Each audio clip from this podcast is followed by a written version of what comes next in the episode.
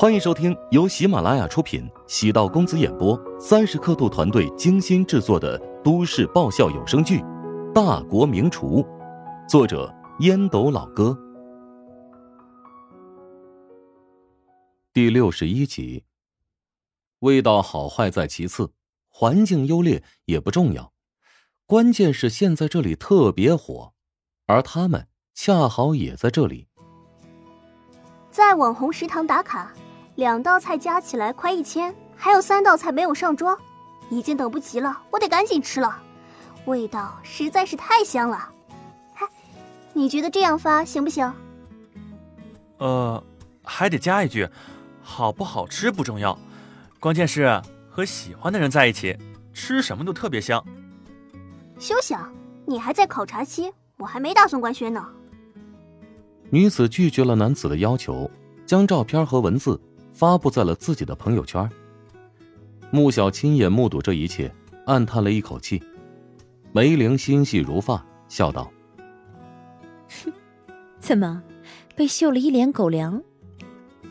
是啊，不管这里的菜味道如何，但至少这里的气氛还是挺不错的，挺适合情侣来的。”梅玲点的菜终于上桌，一共有四道菜，两个荤菜，一道素菜，还有一份汤。隔壁桌传来惊叹的声音，女子捂着嘴，惊讶的说道：“天哪，我从来没有吃过这么好吃的菜，太好吃了，我把唇膏都吃没了。”男子微微抬头，嘴里塞满了食物，含糊不清的说道：“贵有贵的道理。”穆小哭笑不得，自言自语的说：“还真是一对奇葩男女，有必要这么夸张吗？”“嗯，是啊。”一点儿也不注意形象。穆小望着还算赏心悦目的摆盘，突然开始有些犹豫。他的心情错综纠结，明明有些期待，但又不想得到的结果太过出色。穆小选择先尝试那道虾三味。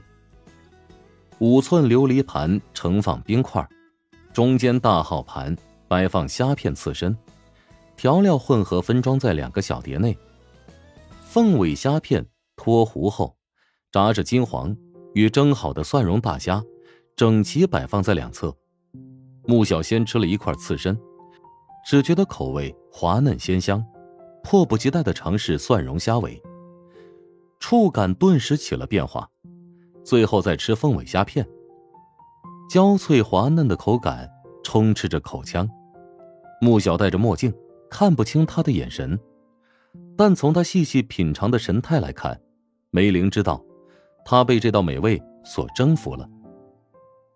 梅玲细致的逐一尝试，用专业术语分析道：“嗯，生熟冲突、干湿冲突、浓淡冲突，三种味觉美感混合在一起，属于一虾三味吃法的上上品。”梅玲觉得蒜蓉虾尾最为惊艳，蒸制。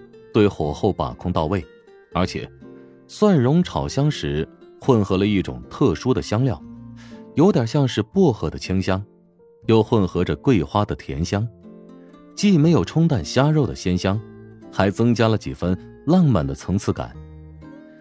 总而言之啊，这道菜很适合少女的口味，清新脱俗，还有几分格调和雅趣。穆小红着脸感慨道。没想到菜的味道还挺不错的。梅玲夹了一块鸭肉，你再试试这道菜。穆小虽然是肉食动物，特别喜欢吃肉类，但对鸭肉不太感冒，总觉得鸭肉口感不仅老，而且还有一股特殊的腥味儿。有了虾三味的鼓励，他决定要尝试和挑战。嗯，味道不错。有股特别的香味儿。穆小没想到，鸭肉能带来这么大的口感冲击。这道菜叫做桃仁鸭方，不仅味道不错，还有很高的营养价值。那这道菜呢？穆小迫不及待的去尝试色泽鲜明的炒菜，入口后又是一阵独特的味觉感受。熏油三笋。蕈是松乳菇，生长在松林内地上，这道菜的主要原料是春笋、茭白、芦笋，对火候的要求非常严苛。那最后这道汤呢，叫做沙河鱼头，里面加了干贝，汤白如奶。哦，如果你现在哺乳的话，喝这个汤特别补。去死！我这辈子不结婚啊，即使结婚也是丁克。我看还是你以后用得着。梅玲已经早已不将这里当成普通的食堂，即使五星级酒店的后厨也不一定能炒制这么多经典的名菜。如果说昨天乔治用三道家常菜证明了自己的功底，那么今天这四道菜，每一样都说明他拥有顶级大厨的资质。梅玲突然觉得昨天拒绝徐鹤翔有点肤浅，他应该再给乔治一点机会。更加深刻的了解乔治的真实水平，再做出决定。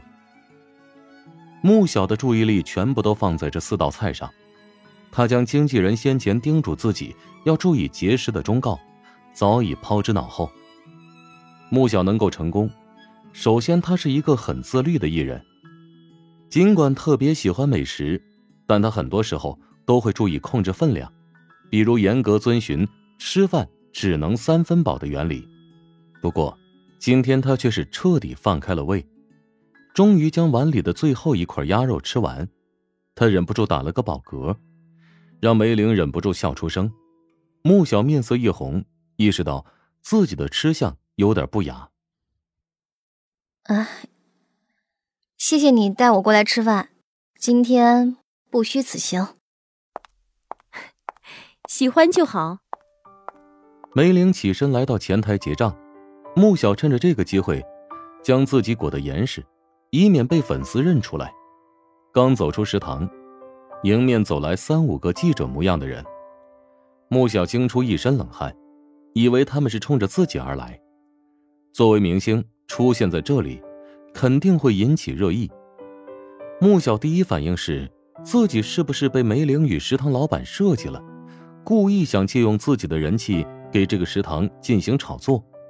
不过，记者对他视而不见，跟着一男一女朝食堂走去。穆小低声问梅玲：“怎么回事？”梅玲也是好奇，掏出手机给曹峰打电话：“你现在立刻帮我调查一件事。”乔治在厨房内处理订单，丁婵慌乱的走入，面色复杂的说：“老板，不好了，我姑父又来了。”还带来了记者。乔治倒也没有太意外，郑长明那种人就是败类啊，吃了那么大的亏，肯定会想办法卷土重来啊。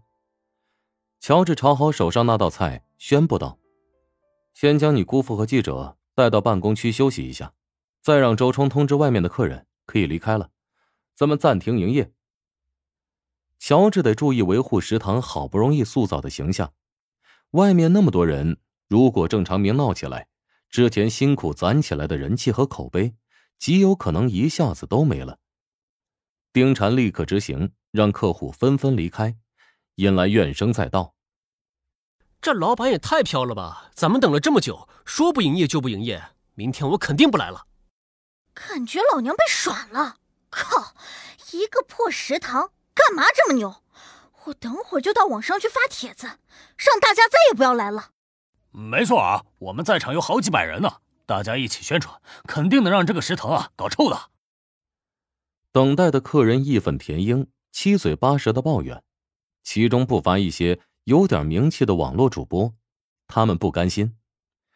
一个穿着汉服的小姐姐私下跟周冲撒娇：“要不你跟你们老板商量一下嘛，我们几个人粉丝加起来都超过一百万了，给我们开个后门嘛，怎么样？”周冲淡淡的扫了一眼这个小姐姐，不行不行，你们赶紧走吧。小姐姐想起了周冲的恶名，脸色僵了一下。那能不能跟你合个影？周冲一愣，对合影早已麻木。可以，但速度要快。郑长明和郑霞有人撑腰，顿时腰板硬了起来。若不是食堂的几个阿姨拉着他们，恐怕。早就炸锅了。本集播讲完毕，感谢您的收听。如果喜欢本书，请订阅并关注主播。喜马拉雅铁三角将为你带来更多精彩内容。